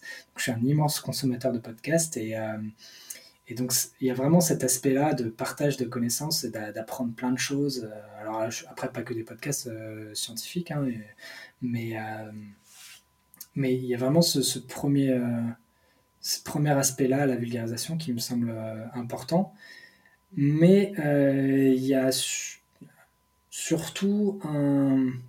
Enfin, il y a un deuxième aspect, moi, qui m'intéresse dans la vulgarisation, c'est en fait essayer de faire partager euh, pourquoi nous on fait de la science et je suis quasiment sûr que la plupart des scientifiques quand on leur demande fait, pourquoi euh, vous faites ce que vous faites, c'est pas pour dire ah, bah parce que ça va, on va augmenter euh, le pool de savoir de, de l'humanité. Je pense qu'en fait, concrètement, ce qui nous motive au quotidien, c'est que ce qui, fait des trucs qu'on trouve euh, magnifiques, euh, passionnants. Euh, et je crois qu'il y a la dimension d'esthétique qui revient, mais tout le temps, tout le temps, tout le temps, que ça soit dans la théorie où il y a les, mathématiciens disent qu'une équation elle est belle. et ben moi, ce que je disais tout à l'heure, c'est que les films que je fais, ils sont magnifiques. alors c'est pas parce que c'est mes films que je les fais, mais c'est vraiment ce que je filme est magnifique. Les systèmes qu'on regarde sont incroyables. Et ça, ça, c'est quelque chose que j'ai l'impression qui est encore peu euh, partagé dans, dans, la, la vulgarisation. Alors, enfin, non, il y en a, hein, mais, euh, mais je pense qu'une très grande partie de la vulgarisation est axée sur euh, le partage des connaissances. Et, donc, par exemple, vulgarisation partant du, journalisme scientifique, il y a, que j'écoute tous les jours la méthode scientifique, c'est la méthode scientifique de France Culture, c'est extraordinaire, c'est vraiment super intéressant. Mais ça, c'est vraiment euh, l'aspect euh, partage des connaissances. Et, euh, et, pour le coup, l'aspect partage du, du wow des, des, sciences, je trouve qu'on l'a beaucoup moins. Et ça, c'est un peu un, de, mes, un de mes buts. c'est alors, c'est pas forcément quelque chose que j'ai encore beaucoup fait, mais, mais que mais que j'aimerais vraiment faire plus dans, dans, le futur. Euh, et, si je peux partager, euh, vraiment faire une recommandation, c'est euh, là, il y a la deuxième saison en ce moment qui sort du projet Lutécium, qui est justement dans le domaine de la matière molle dont je parlais tout à l'heure. C'est un projet art science qui est incroyable, où ils font des vidéos à caméra rapide de, gouttes qui explosent avec de la musique qui est composée exactement pile pour, pour, cette, pour cette vidéo. Ils font des choses magnifiques. Et, ça, ça, je pense que c'est vraiment euh, une de mes motivations euh, les plus importantes pour la, pour la vulgarisation. c'est super intéressant ce que tu dis parce que j'ai vu que Eléa hochait la tête aussi euh, quand, tu disais ça et je pense qu'effectivement en tant que chercheur c'est un truc qui, qui est parfois frustrant de ne pas avoir soit le temps soit de, de voilà de pouvoir partager cette excitation qu'on a au quotidien sur ce qu'on fait. Eléa, tu voulais dire un truc? Ah oui, c'est vrai que l'aspect euh, émerveillement, en fait, euh, euh, revient, revient beaucoup pour, pour beaucoup de chercheurs, je pense. après, c'est une discussion qu'on peut avoir, mais je ne sais pas si l'émerveillement seul, en fait, peut se, se, transmettre. Tu peux en parler et dire que tu es émerveillé. Après, il y a aussi une question de sensibilité personnelle qui fait que par ce biais, tu vas pas forcément accrocher tout le monde. Donc, effectivement, l'approche la plus simple, je pense, c'est le partage des connaissances parce que plus facile d'accrocher quelqu'un en leur expliquant pourquoi euh, cette chose fonctionne comme ça et qu'est-ce qu'ils voient que juste leur montrer des, choses belles s'ils n'ont pas les clés pour les, pour les regarder aussi. Ouais, euh, mais je pense que. En fait, dans la ressource, le projet Lutetium dont je parlais juste avant, ils arrivent à faire passer justement des tout petits. Euh, il y a par exemple, il n'y a que du texte, il n'y a pas de voix off. Et donc, ils font passer juste des tout petits mots donc, et on comprend quand même quelque chose. On a fait passer une, vidéo de 3 minutes et on a compris euh, quelque chose sur euh, le concept de euh, tension de surface. Et c'était super beau en même temps. Alors j'ai l'impression que ce que tu décris, en fait, c'est quelque chose qui, euh, se fait plus aux États-Unis. Enfin, moi, c'est l'expérience que j'ai un peu plus en vulgarisation ici, un peu plus qu'en France. Et toi, tu as fait de la vulgarisation dans les deux pays. Euh, est-ce que tu penses que c'est le cas? Est-ce que tu penses que la vulgarisation, l'approche des US est différente qu'en France? Est-ce qu'on devrait s'en inspirer?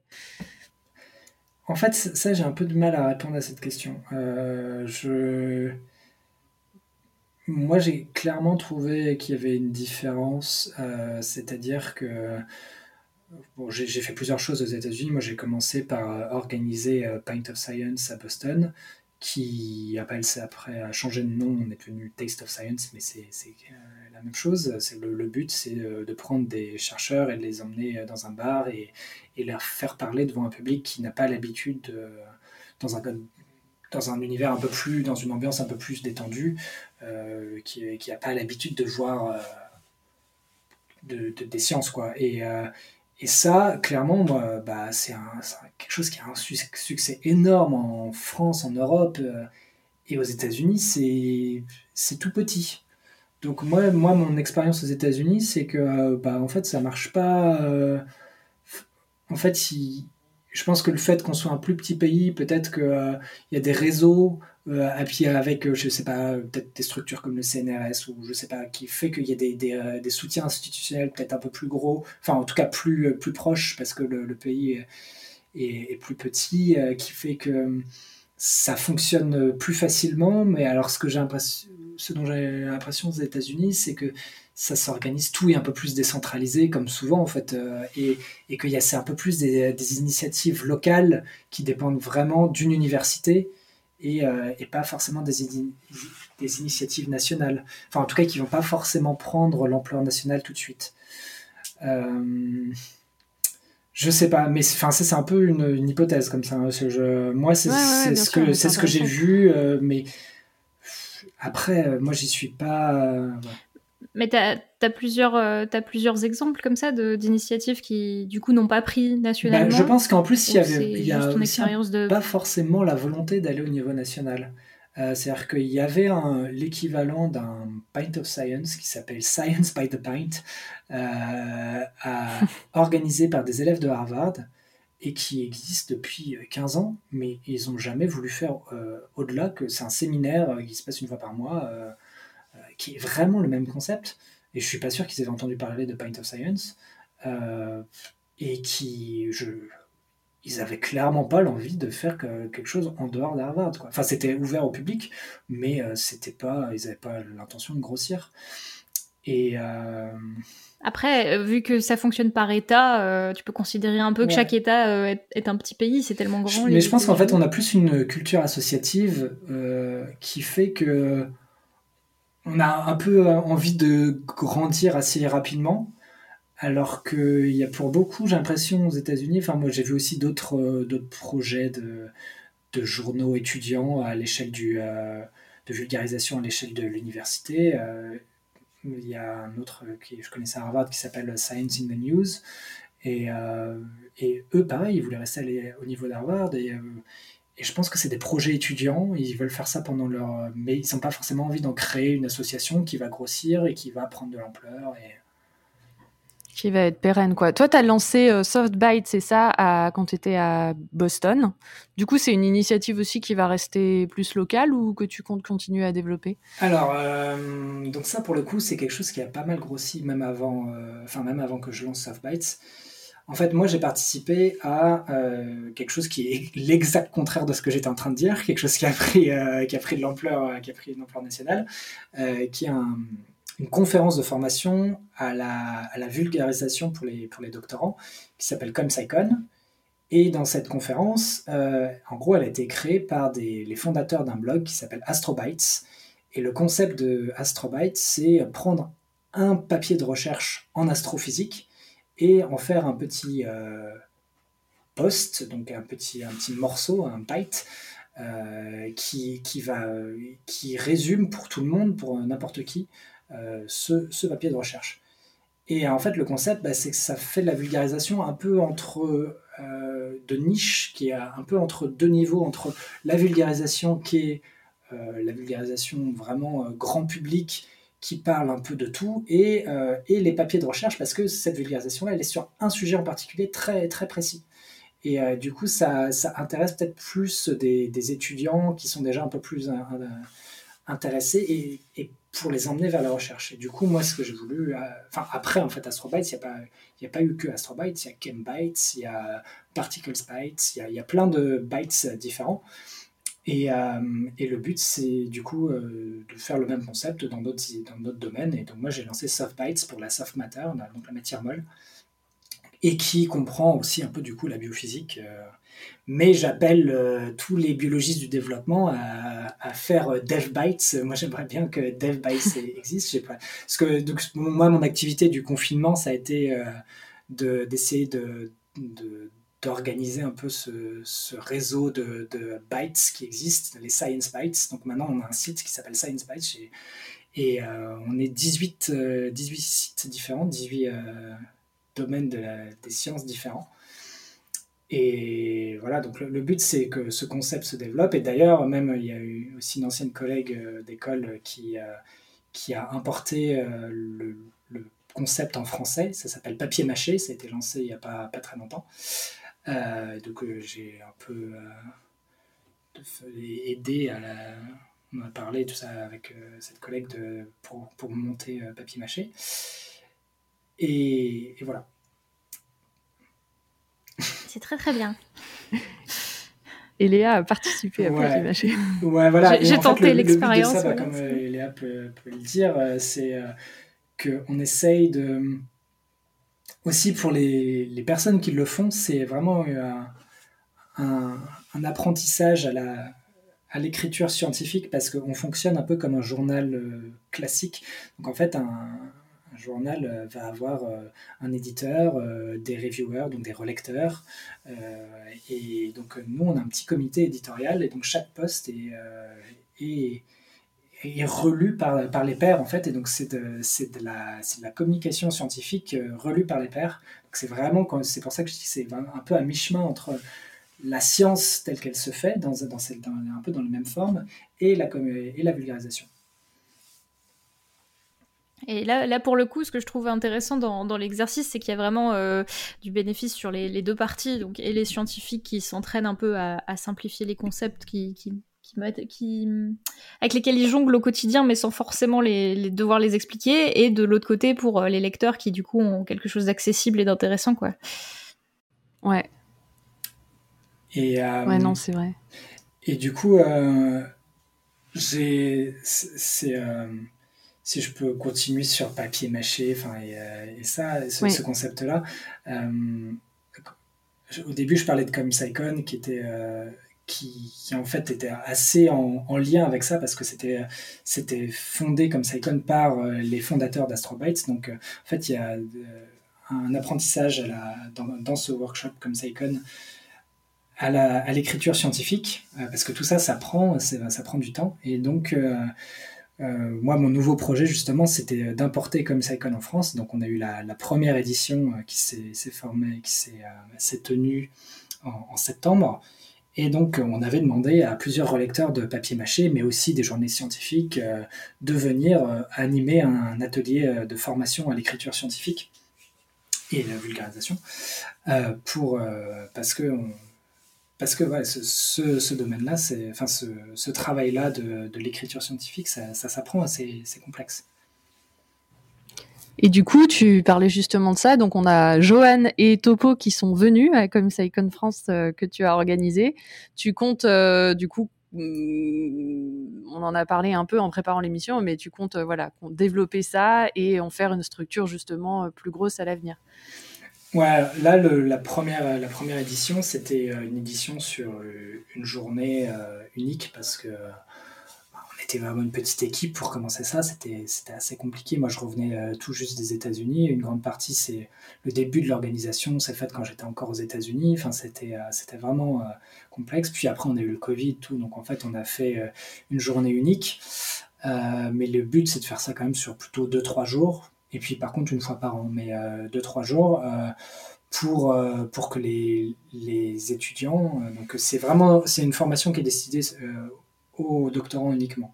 Et, et c'est en petit comité, c'est pas une grande conférence avec 300 personnes. Le but, c'est de sélectionner en gros quelques dizaines de doctorants pour qu'ils aient le temps de vraiment participer à des ateliers pratiques Et, et donc, en effet, donc on, avait un, on avait un atelier pratique, monter son podcast, on avait un atelier vidéo, puis on avait une, table, une table ronde très intéressante avec des, des journalistes scientifiques où on a parlé un peu du, du paysage médiatique, enfin, la place des, sciences dans le paysage médiatique assez compliqué euh, en ce moment. Euh, on voit avec, avec, le Covid, avec, euh, avec la disparition de, de pas mal de, de, de journaux de, de, journalistes scientifiques. voilà. Il y avait vraiment il y avait beaucoup de choses à dire et c'était vraiment très intéressant. Ah, mais c'est super. Je pense que c'est vraiment quelque chose qui, manque, notamment au niveau euh, thèse actuellement. C'est vrai que quand on veut faire de la vulgarisation, on ne sait pas forcément toujours comment faire et euh, parfois on a peur. Donc c'est vraiment super de faire ça.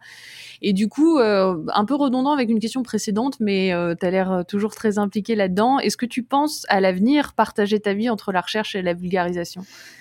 Bah, enfin, c'est dire comme moi, mon objectif actuel, c'est vraiment de continuer dans la recherche. Hein. Je ne me, je me vois pas euh, autre, autrement que chercheur pour l'instant. Alors, euh, c'est que c'est quand même très bouché, c'est très compliqué d'être, d'avoir un poste, donc j'en suis pas encore là, il me reste encore euh, quelques années, mais avant de vraiment candidater, mais bon, ça arrive très vite.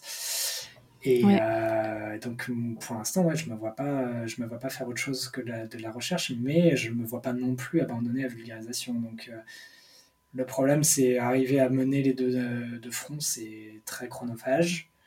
Euh, je pense que c'est le cas pour n'importe quel vulgarisateur, mais il y en a qui arrivent. Hein, il y en a.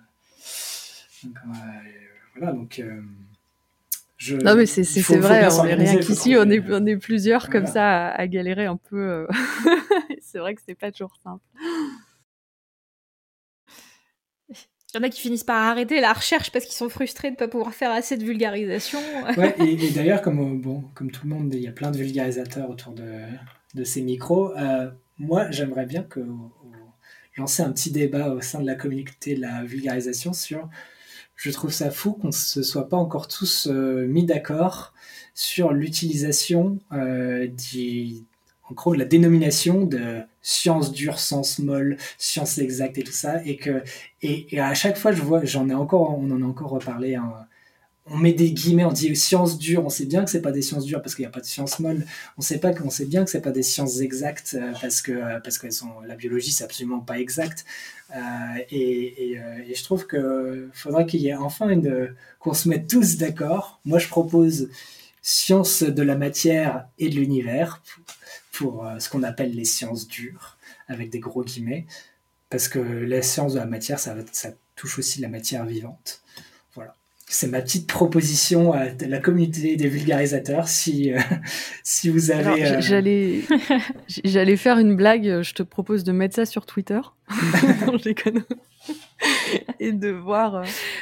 Euh, bah, moi, je suis plutôt d'accord. Hein, je suis plutôt d'accord. Euh, d'ailleurs, sur small, c'est, enfin, à titre personnel, c'est pas un, terme que j'utilise. J'ai plutôt tendance à oui, utiliser voilà, en fait, personne n'utilise sciences small, hein, mais c'est juste, c'est plus bah, que justement en sciences dures, c'est bizarre parce qu'il n'y a pas, il y a pas des sciences molles. Alors, sciences humaines, c'est bien, sciences humaines et sociales, SH en général, SHS, c'est en général quand même bien. Euh, bon, là, on sait de quoi on parle.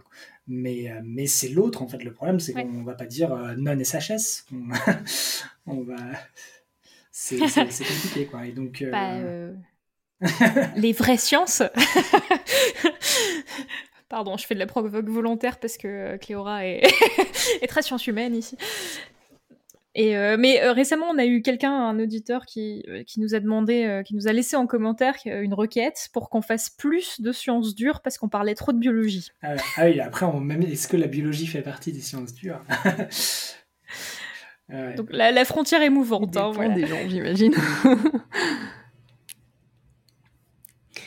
Effectivement, et du coup, euh, on va passer au dernier volet euh, de cette interview. Et je pense que finalement, cette question, elle, elle, est liée à ça, puisqu'on vient de parler finalement de sciences dures, sciences molles, comment la société voit ça finalement, pas uniquement les vulgarisateurs.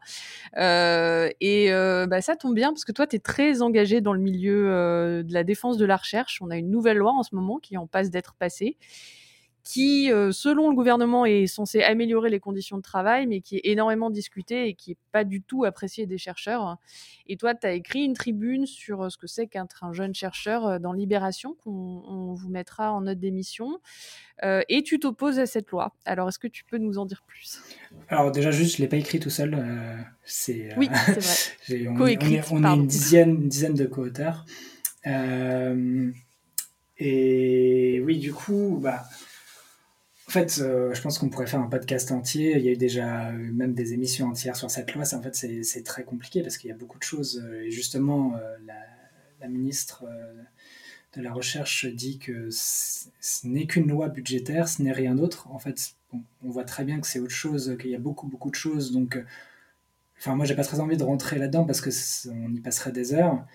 Mais en fait, on peut revenir tout de suite à des, choses très, très simples. En fait, la pourquoi la, recherche est en crise C'est en fait, assez simple. Il simplement, il n'y a pas assez d'argent dans la recherche. On avait mis des, objectifs il y a 30 ans, des objectifs d'augmentation du budget de la recherche.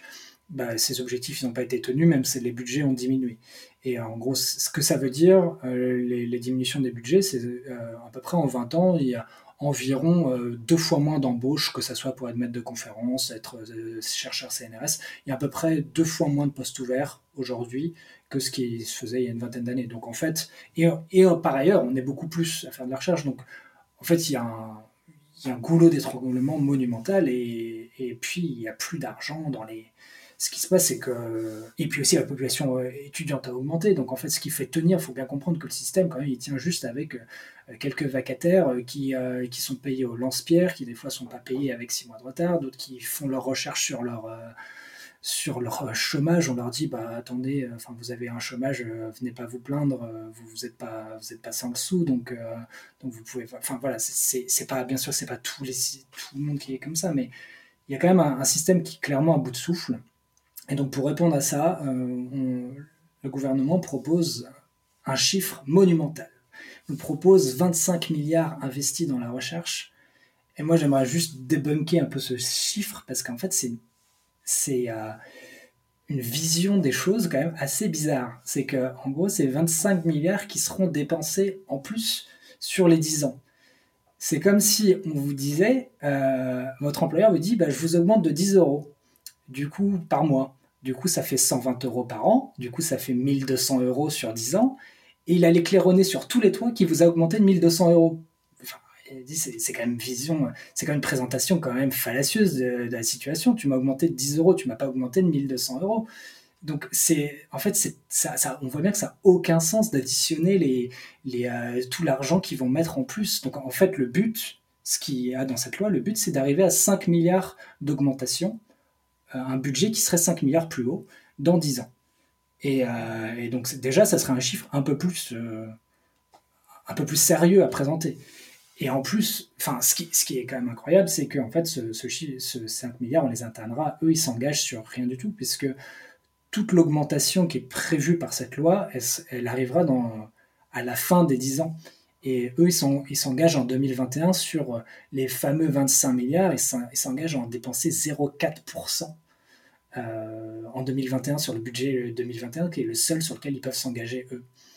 Donc, enfin, on voit bien que c'est complètement. Euh, enfin, à nouveau, c'est pour ça que le, le système, euh, le monde de la recherche se sent méprisé parce que, à nouveau, c'est un gouvernement qui, comme tout plein de gouvernements avant, euh, on arrive, on attend le fin, la fin d'un quinquennat pour dire, alors qu'on aurait pu faire les choses avant. Enfin, pour, on sent bien qu'on n'est pas la priorité, quoi, et que, et puis, et, et, on repousse toujours au prochain quinquennat. Ça sera le prochain gouvernement qui fera qui fera les efforts.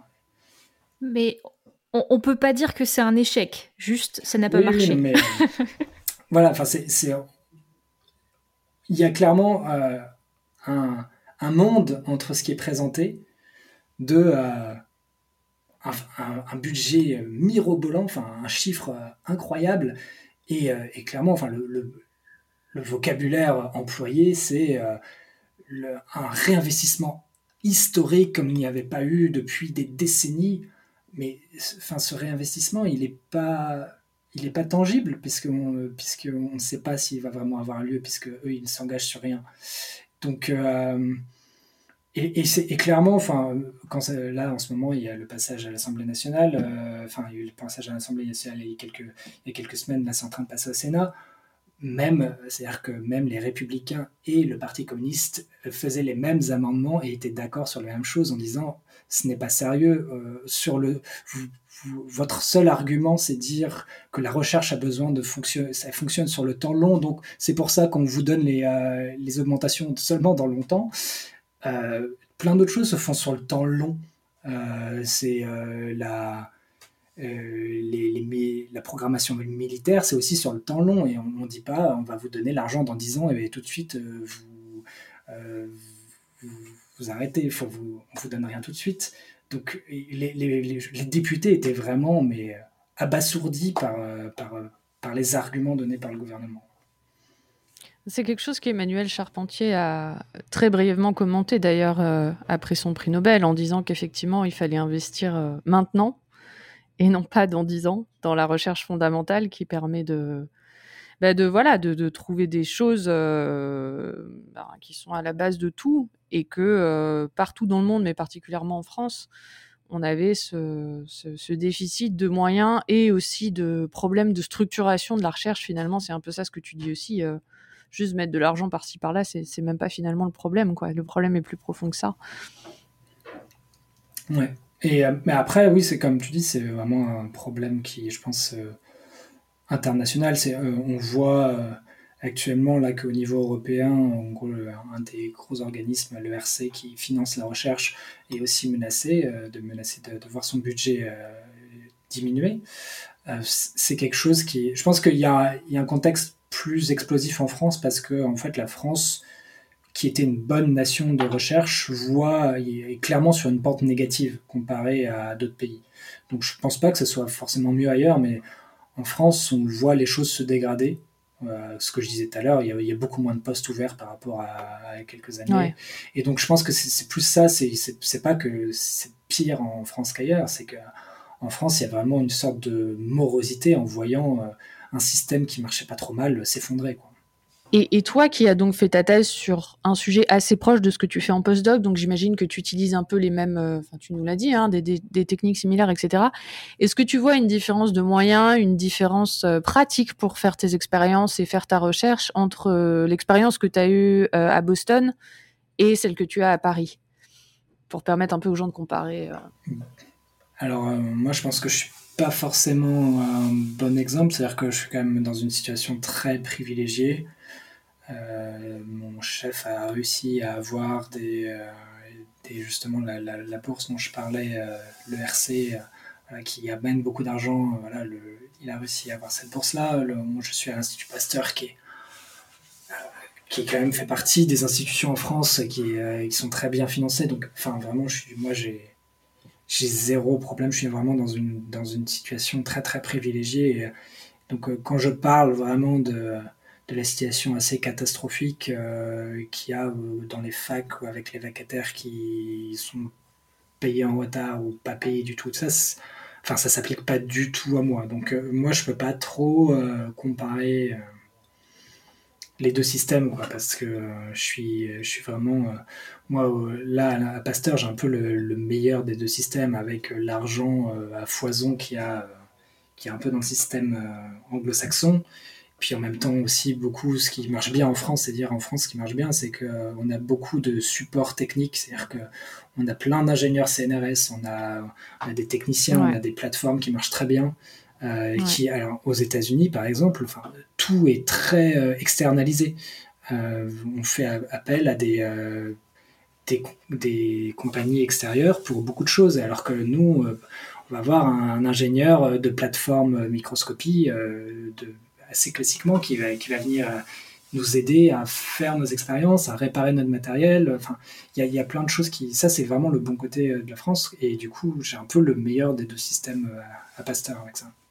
Après, ouais, voilà, ça dépend aussi dans quel institut t'es. En France, euh, si, si t'es dans un tout petit institut où il n'y a pas de plateforme, justement, euh, mm. là, tu te retrouves quand même euh, à, faire de la recherche comme au Moyen-Âge, où tu fais tout tout seul et tu te débrouilles quand il y a un problème, quoi. Ouais, non, non, je dis, justement, c'est, je dis, c'est pas ça, c'est absolument pas ça partout, hein, c'est, mais, mais, en fait, statutairement, c'est euh, ça existe, c'est-à-dire que les, postes de, techniciens, d'ingénieurs, de, de, recherche, ça existe, qui fait que bien sûr qu'ils ne sont pas partout et que euh, mais qui mais qui crée quand même un réseau où euh, on peut s'en sortir bien avec un peu avec des gens compétents sans avoir besoin d'avoir des tonnes d'argent pour compenser et d'appeler un prestataire externe. Ouais, non, mais c'est vrai que c'est quelque chose dont on parle pas souvent assez en France. C'est qu'en France, on a les chercheurs, donc ils sont chargés de recherche ou maîtres de conférences, mais on a aussi effectivement des gens qui sont ingénieurs, qui euh, qui euh, bah, sont d'une aide cruciale euh, et qui, qui font la recherche au même titre que n'importe qui d'autre dans les laboratoires. Et que ça, c'est vrai que c'est une spécificité française qui, je pense, permet d'avoir à la fois ces discussions un peu plus larges, impliquer d'autres personnes et euh, d'avoir vraiment un travail qui est collaboratif et qui avec beaucoup de retours sur ce qu'on fait, beaucoup plus qu'aux États-Unis, je trouve. Ouais, je suis totalement d'accord. Voilà, bah écoute, on a, on a, je pense que tu nous as bien euh, décrit un peu euh, pourquoi tu t'engageais, les, les, problèmes de cette loi. Donc, euh, pour finir cette interview, j'ai deux questions, un petit peu en, en, dehors.